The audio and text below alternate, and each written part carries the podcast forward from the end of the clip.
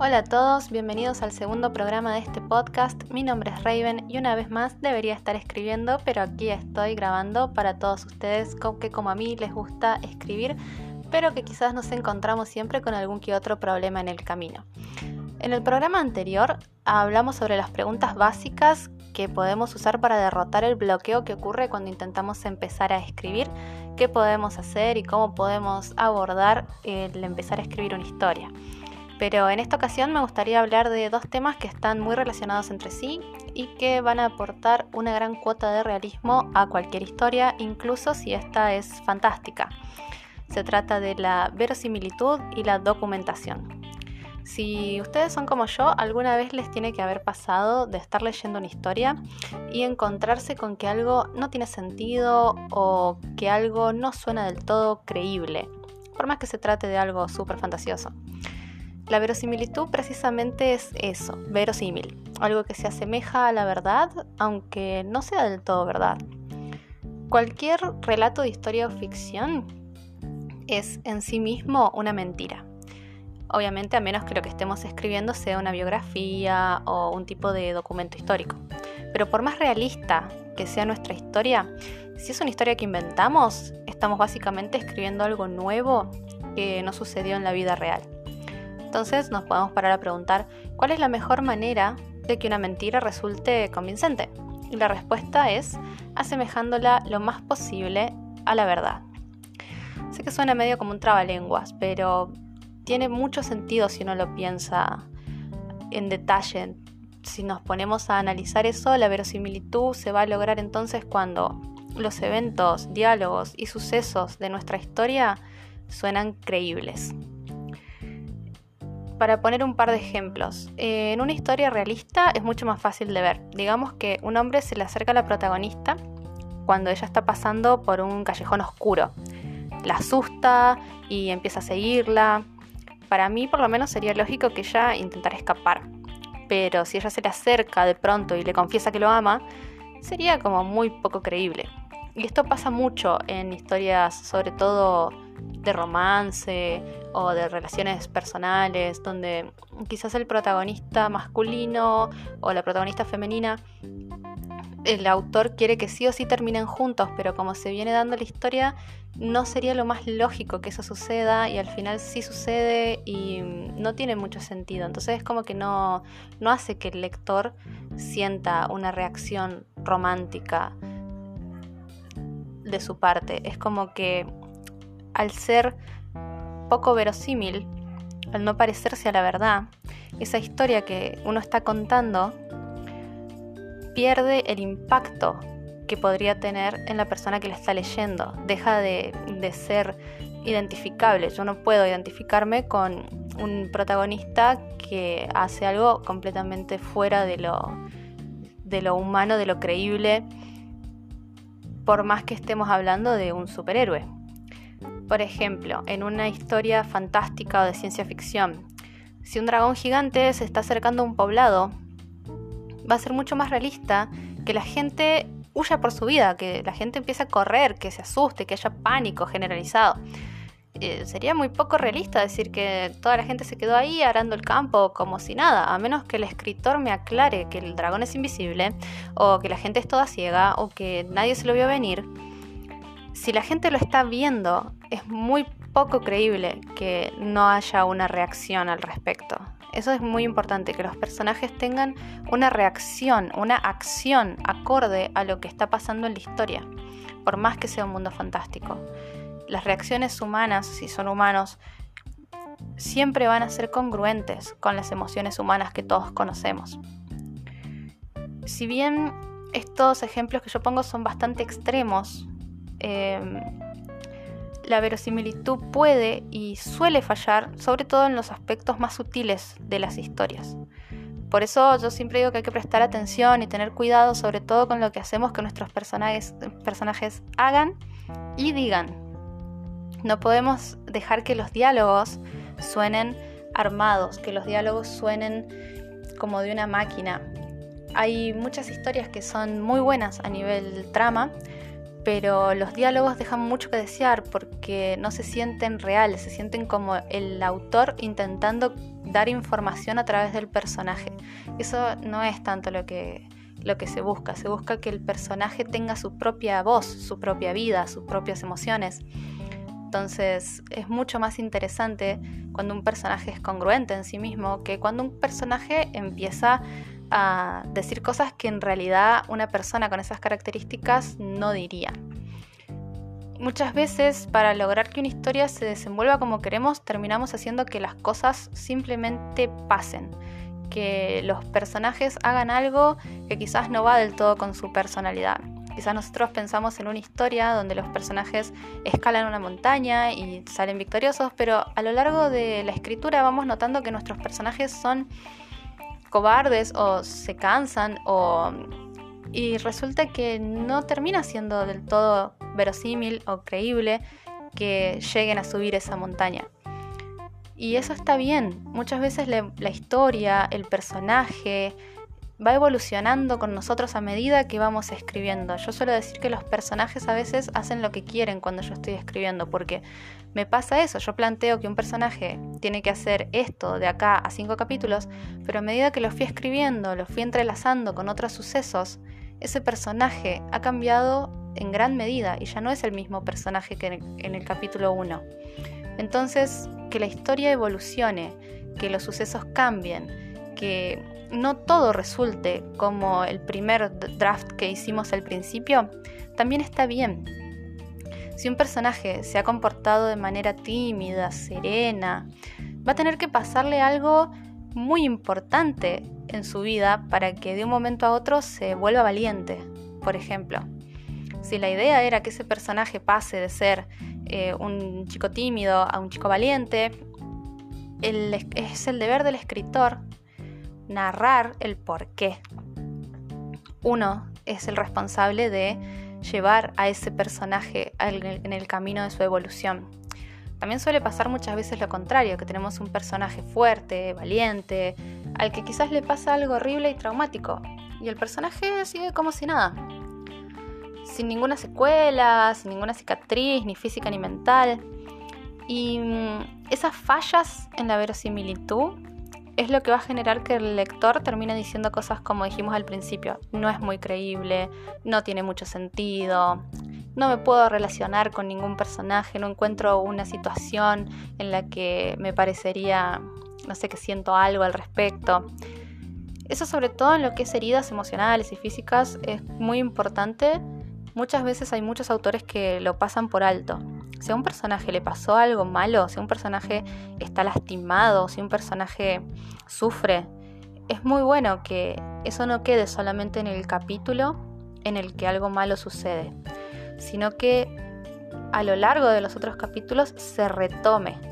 Tampoco es una cuestión de hacer todos los capítulos sobre el martirio de un personaje, a menos que esa sea la idea principal.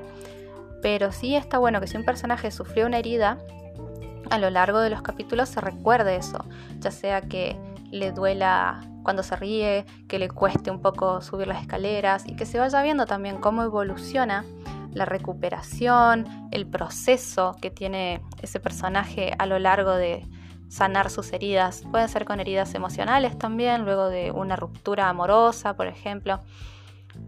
Todo eso nos hace un personaje más real, más tangible. Por más que un personaje sea un luchador intergaláctico, si ese personaje tiene esas emociones, si tiene esa cuestión tan humana que uno puede sentir como propia, eso va a hacer que la historia sea mucho más amena para el lector.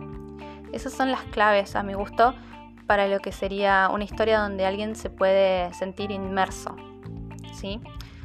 Pero esto no va solamente, como decía antes, en lo que es historias realistas. Cuando escribimos fantasía, cuando escribimos ciencia ficción, eh, terror, terror fantástico, las líneas de la verosimilitud ahí ya parecen desdibujarse un poco es obviamente mucho más obvio saber que en una historia realista, si tengo un tren, no va a estar volando, por ejemplo.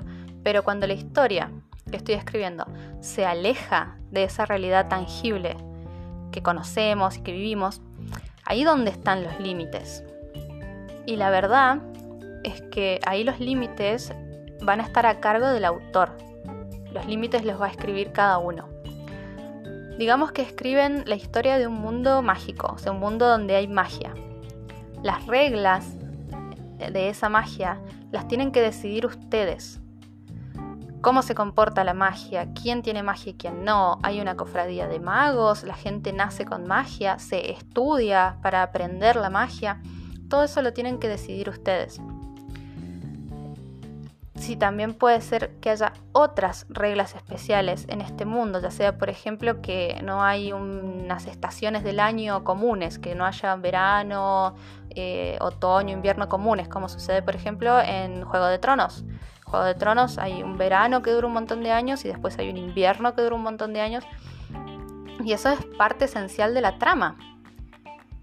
Si no puede ser como por ejemplo que haya razas diferentes y cómo interactúan entre ellos, como en El Señor de los Anillos o como en las historias que vienen de Calabozos y Dragones. O, por ejemplo, como en la Guerra de las Galaxias. En la Guerra de las Galaxias hay sonido en el espacio. Técnicamente, según dicen los que saben, porque yo no sé qué espacial, en el espacio exterior no hay sonido. No hay suficiente aire como para que haya sonido. Pero en el universo de Star Wars, las naves, los disparos que hay en pleno espacio tienen sonido. Y esa es una regla que ha puesto su creador. Esto es importante. Una vez que hayan puesto una regla en su mundo, esa regla tiene que ser respetada por ustedes. Si yo pongo en mi mundo la regla de que acá el invierno-verano dura un montón y son las únicas dos estaciones que hay, no puedo decir de pronto, estábamos en otoño porque no existe acabo de decir que no existe. Si quiero cambiarlo, tengo que volver al principio y cambiarlo completamente. Porque si no, no va a tener constancia esa idea. Las reglas las pone, en este caso, como decía, el escritor. Pero no solamente tienen que estar presentes en la mente del escritor, sino que también es nuestro trabajo encontrar la manera de escribirlas dentro de la historia, agregarlas en texto. Porque si los lectores no lo saben, si no están al tanto de cómo funciona este mundo maravilloso que hemos creado, no hay manera de que alguien pueda intuir algo que está tan alejado de nuestra realidad cotidiana. Eh, si yo no te explico lo que es un elfo, si yo no te explico eh, que acá hay naves voladoras, es muy difícil que una persona lo intuya y lo comprenda de, la nada. El desafío, en este caso el desafío del escritor, va a estar en describirlo, todo esto, de la manera más orgánica, natural posible dentro de la historia, para que no se sienta como una lista de súper, de cosas raras que hay en este mundo, dos puntos, en este mundo hay elfos, en este mundo hay magia, en este mundo... Es como que en ese caso se pierde mucho la naturalidad con la que el lector va a irse metiendo en el mundo fantástico que queremos que, imagine. Es mucho más sensible, mucho más sutil lograr que una persona que está leyendo nuestras palabras vaya imaginando el mundo de a poco y cuando sea pertinente haya una explicación, ya sea de parte de suelen usar mucho, por ejemplo, el recurso de un aprendiz o una persona joven o alguien que cae de prepo a un mundo nuevo. Entonces hay una persona más mayor, más sabia, que se toma el trabajo de ir explicándoselo a la persona nueva y a la vez se lo va explicando al lector. Eso es mucho más, más sensible, más sencillo, más sutil. Y creo que es un recurso bastante usado, pero hecho bien eh, funciona. Bueno, eso es para más que nada para los mundos fantásticos eh, o los mundos que tienen algo de realismo fantástico. El realismo fantástico básicamente es cuando partimos de un mundo real, vamos a un mundo fantástico y volvemos a un mundo real o simplemente se va de un mundo real a un mundo fantástico. Eh, como ejemplos de, eso tenemos a, un clásico, Alicia en el País de las Maravillas, comienza con Alicia en el mundo real persigue al conejo, va por la madriguera y cae un mundo fantástico. Otro ejemplo muy bueno, si no la conocen, véanla, El viaje de Chihiro. Es una excelente película de estudio Ghibli que también comienza con algo súper real, natural, cotidiano y termina en, yendo a un mundo completamente fantástico, espiritual. En el caso de Estudio Ghibli, por ejemplo, podemos hacer una diferenciación entre lo que sería el viaje de Chihiro o mi vecino Totoro, que también tiene el mismo, mismo orden de las cosas, con el castillo ambulante de Howl. Em, en el viaje de Chihiro, la protagonista no entiende lo que le pasa y hay personas que se lo van a ir explicando. en cambio, en lo que sería el castillo ambulante, en el caso de la película de Howl, desde ya casi una primera escena, cuando vemos a Sophie que está cosiendo un sombrero, escuchamos a los personajes de fondo que hacen referencia a que vieron el castillo de Howl andar, por el campo, que qué peligro, porque es un mago peligroso. Y ahí ya nos están diciendo muchas cosas con eso. Acá hay magia, la magia la conoce todo el mundo, y es algo cotidiano en este mundo la magia y los magos y los castillos que caminan. Entonces, fíjense cómo con algo tan sutil como un diálogo de fondo ya concretamos una base desde la cual nuestros protagonistas, nuestros personajes ven su mundo.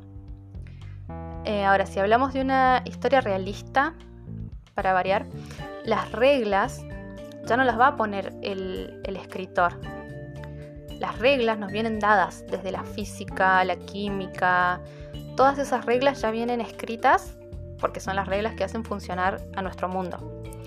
Lo mejor que podemos hacer en ese caso para no perder la verosimilitud es investigar al respecto de lo que queremos escribir. O sea, si yo quiero escribir una historia en este mundo, primero que nada tengo que asegurarme de que los personajes sean personas reales que puedan existir en este mundo que sus acciones, que sus diálogos y sobre todo que sus, que sus actos tengan consecuencias realistas. Eso es algo en lo que se falla mucho, sobre todo cuando tenemos algún personaje que hace o comete algún delito. Hay personajes que puedes escribir sobre un personaje súper psicópata, sociópata, que no tiene ningún remordimiento, ninguna empatía. Pero no sé si conocen la serie Dexter, en la serie el protagonista es un asesino serial que mata gente porque como que necesita matar gente. Y si bien eh, él no tiene así ninguna empatía, ninguna emocionalidad, sus consecuencias, sus actos tienen consecuencias reales.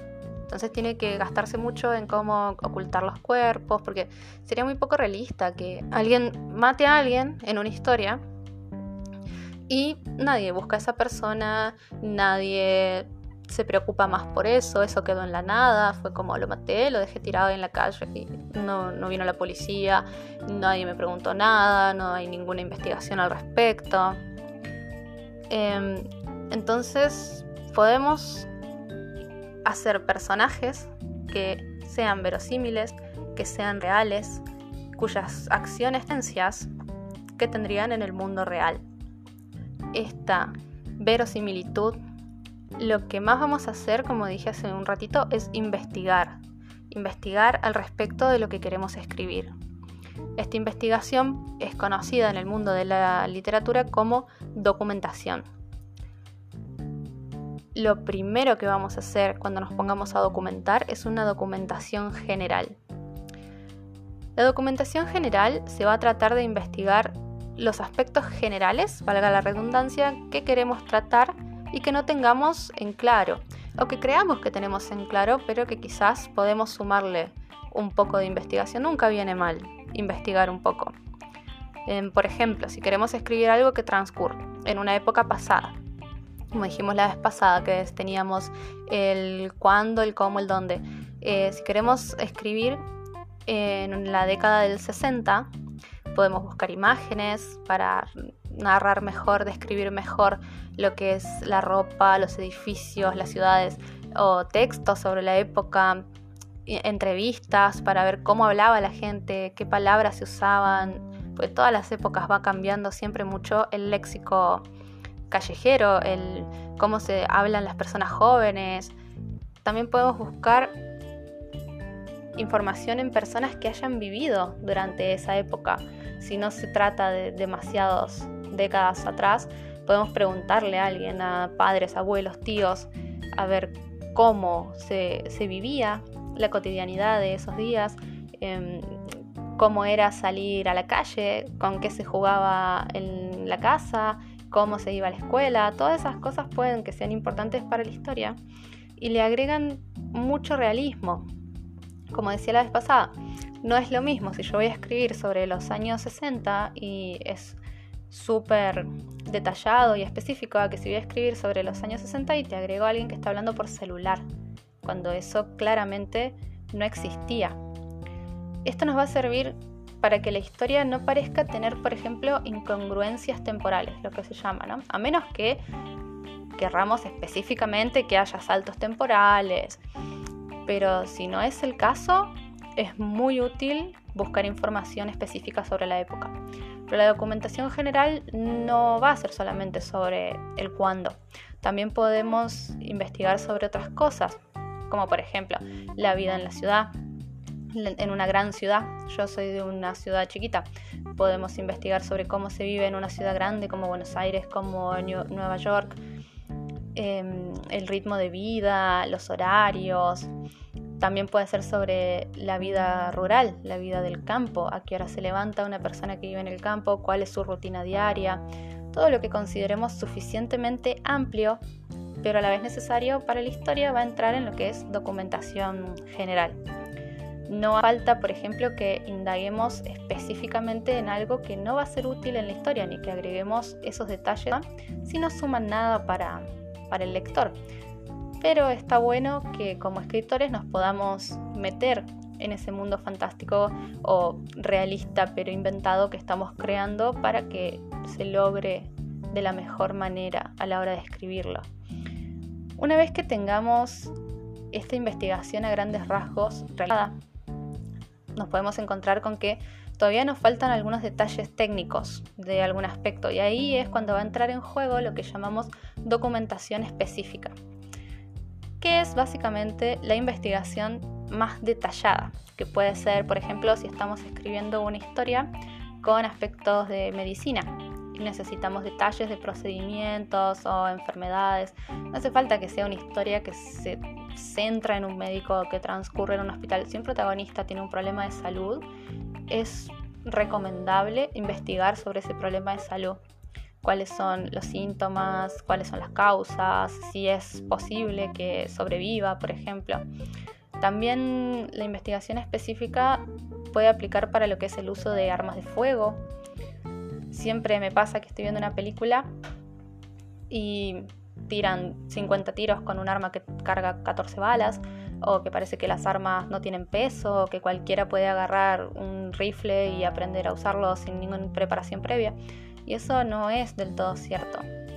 Si vamos a hablar sobre lo que es la vida militar o la vida de un policía, por ejemplo, se puede llegar a preguntar a esas personas cómo se, cómo se vive el día a día. Y no hace falta que sean cosas tan técnicas o profesionales. También puede ser para la preparación de alimentos, estemos hablando de una persona que cocina, cómo se cocinan ciertas cosas, cómo se cocina bien, se cocina mal, o por ejemplo, como me pasó a mí con A través del cristal, con técnicas de costura. Yo escribo sobre diseñadores de moda, entonces si bien yo sé coser, hay telas que tuve que buscar en internet, hay procedimientos que tuve que, que ver si se podían hacer o no. Básicamente yo creo que la mejor manera de documentar es encontrar buenas fuentes y asegurarnos que sean confiables.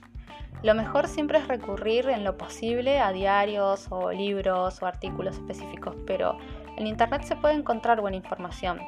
Siempre y cuando podamos corroborar las fuentes. Acuérdense que en Internet cualquiera puede escribir cualquier cosa, así como yo estoy haciendo este podcast, cualquier persona puede editar un artículo de Wikipedia, cualquier persona puede hacer un blog que parezca científico. Así que siempre está bueno revisar que las fuentes de donde estamos sacando nuestra información sean reales y confiables. Y mm, otra manera, por ejemplo, de documentar que no mucha gente lo usa es preguntarle a un experto, a un médico, por ejemplo. Le preguntas a un médico los detalles de las enfermedades, procedimientos, tratamientos específicos que necesitas. Es, tenés acceso a un militar, a quien sea, que sepas que sabe sobre el tema, le puedes preguntar. Es sorprendente, pero a mucha gente le gusta colaborar con los escritores. Así que no tengan miedo de ir a preguntar que están escribiendo una historia y quieren saber detalles, porque la mayoría de la gente va a estar contenta de saber que están haciendo una historia donde se respetan los detalles de su profesión. Si utilizamos ya la documentación para lograr una historia verosímil, ya podemos estar seguros de que el resultado va a ser mejor del esperado. La mejor manera para mí de comprobar si nuestra historia es verosímil y si nuestra historia se entiende y qué hace sentir a un lector es entregándole el documento, el manuscrito a una persona de confianza y hacer que lo lea. Obliguen a sus amigos y conocidos a leer su trabajo. Lee este capítulo, decime qué te parece. Y obviamente aceptar la devolución que te da la otra persona. Si te dicen, acá no entiendo quién está hablando, o este no era menor de edad, cómo lo dejaron entrar a, un boliche bailable. Y eso puede hacer que corrijamos detalles finos que quizás en el maremoto de ideas o en el remolino de escribir se nos pueden pasar por alto. No sos menos escritor ni es un problema tan grave cuando se te pasa algo por alto. No somos máquinas y eso está bien.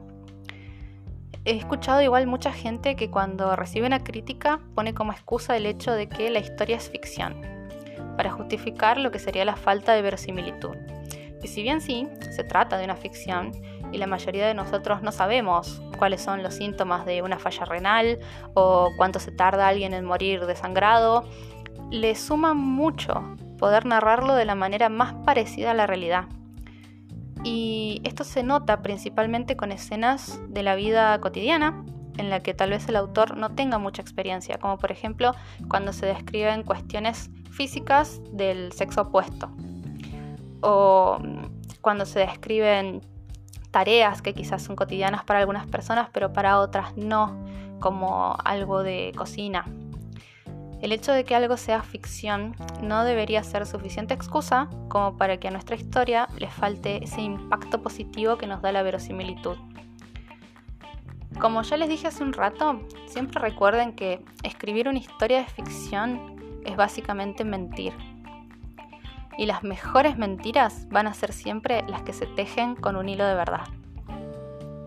Bueno, hasta acá el programa de hoy. espero que les haya gustado.